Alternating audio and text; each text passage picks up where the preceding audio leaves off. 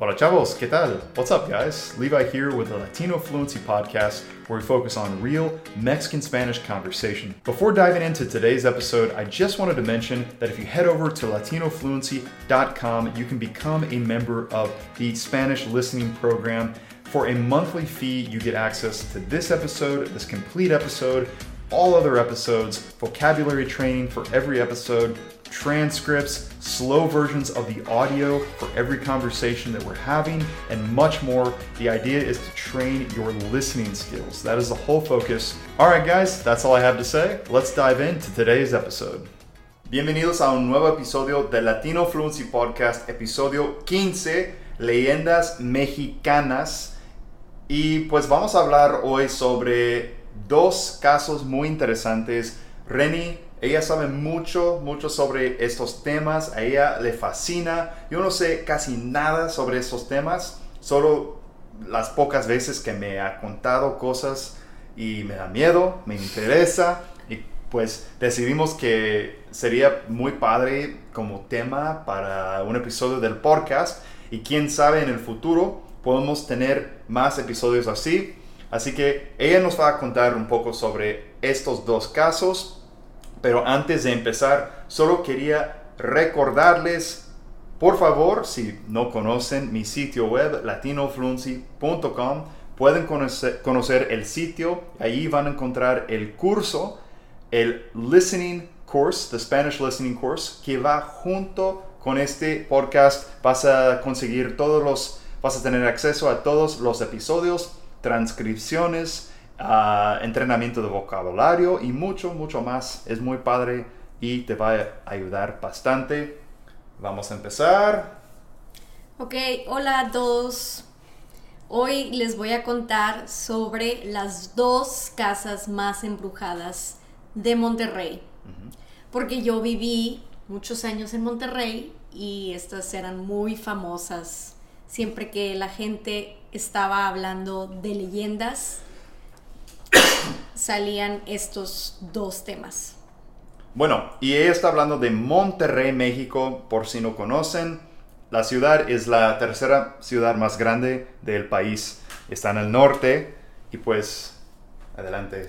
Bueno, vamos a empezar con la más famosa que se llama la Casa de Aranberry. Está en el centro de la ciudad, en un lugar que se llama Barrio Antiguo. Es una casa muy antigua y se dice que esta leyenda ocurrió a principios de siglo, como en los 1930s por ahí. Ok, entonces la historia empieza cuando una familia, eh, don Delfino, que era el papá, la esposa, Antonia, y su hija, Florinda o Florencia, no recuerdo. Algo, algo parecido. Ajá, vivían en esa casa a principios de siglo. Entonces el señor salió de viaje y se quedaron ellas dos en la casa con su loro. Tenían un loro o un perico o un cotorro, como le quieran llamar. Un pájaro. Un pájaro que repite. Que habla. Que habla, sí. Son los pájaros que tienen la cabeza amarilla y el cuerpo verde. Ok. Porque si no tienen la cabeza amarilla, dicen que no hablan. Mm, ok. Hay que estar pendientes. Entonces se quedaron en la casa solas con el perico y tocaron a la puerta, entraron tres tipos y las mataron y les robaron una caja llena de monedas que tenían. Entonces cuando llegó el señor, pues encontró a su esposa y a su hija muerta y una escena horrible llena de sangre, ya se imaginarán. Pero lo interesante era que dieron con el culpable porque el loro no dejaba de repetir, no me mates, Gabriel. Ah, decía toda la frase. Sí, decía, no me mates, Gabriel. Era lo único que decía el loro. Dios mío.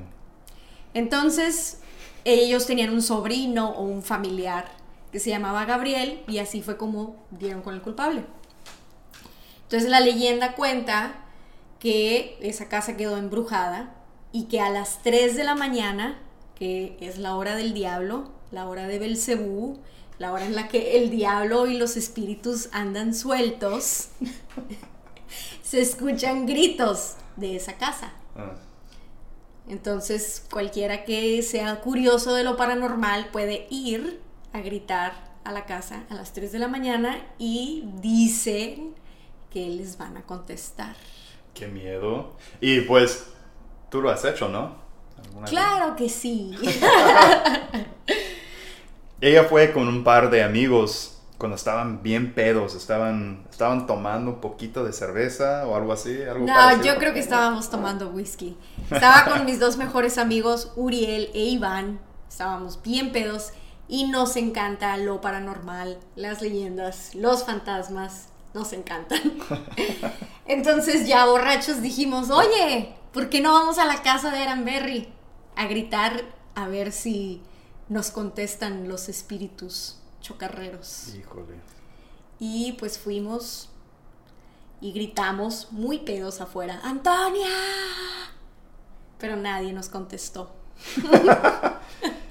bueno, también querías contar otra leyenda de Monterrey, de la misma ciudad, ¿no? De, pero de otra casa.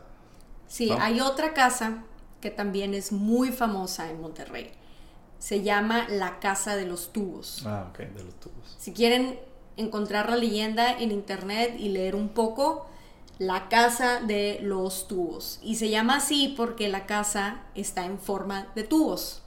Mm. Son, son puros cilindros, no es una... ¿Y está en el centro de la ciudad o en las afueras? No, está en Guadalupe, que es un municipio aledaño a Monterrey. Ah, ok, ok. Está en Guadalupe, motivo por el cual yo personalmente no he ido, porque me da más miedo Guadalupe que los muertos.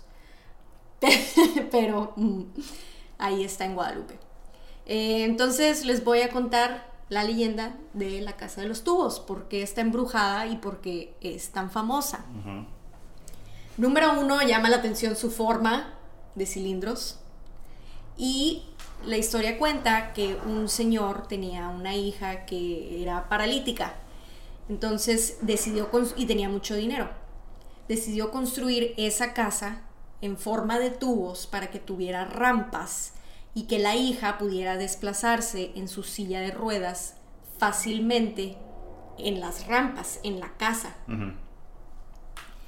Entonces la leyenda comienza cuando varios de los albañiles y la gente que trabajaba en la construcción se empiezan a morir. Se caían y se morían. Y todo culminó cuando ya que la casa estaba terminada, el papá llevó a la hija a verla y se cayó de una de las rampas más altas y se mató ahí en la casa. Entonces el papá abandonó la casa, la casa está abandonada y dicen, obviamente, que se aparecen los albañiles que ahí se murieron y la niña también. Interesante. Y esas son los, las dos casas más embrujadas de Monterrey. Pero, ¿por qué? Bueno, la, la primera es, bueno, es obvio porque se dice que está embrujada, pero la dos, ¿por qué exactamente? No entendí. Porque dicen que sigue siendo embrujado hoy en día. Pues por toda la gente que se murió ahí, desde los albañiles, porque se murieron varios albañiles. O sea, cada persona que regresa a la casa, algo les pasa, por ejemplo. Sí, si uno va a las 3 de la mañana, la hora del diablo, puede ser que vea un espíritu. O si a las 3 de la mañana vas con una ouija, le echas tierra de panteón y te pones a jugar, probablemente te conteste un espíritu. Bueno, vamos a jugar la Ouija la próxima vez que estemos allá. Me, me, parece excelente. bueno, ¿tienes algo más que añadir? Muy interesante, yo no sabía nada, nada sobre eso. No, creo que es todo. Espero les hayan gustado las leyendas. Muy interesante. Bueno, yo, yo creo que definitivamente en el futuro vamos a tratar de tener más episodios. Si les gusta, si, si les interesa, vamos a tener de vez en cuando un episodio sobre una leyenda en particular. No tiene que ser solamente en México, pues, pero hay, hay, hay, muchos, hay bastantes que han, han pasado allá en, en, su país, pero también como que en el, en el mundo en general. O sea, leyendas que hemos escuchado o leído o algo así.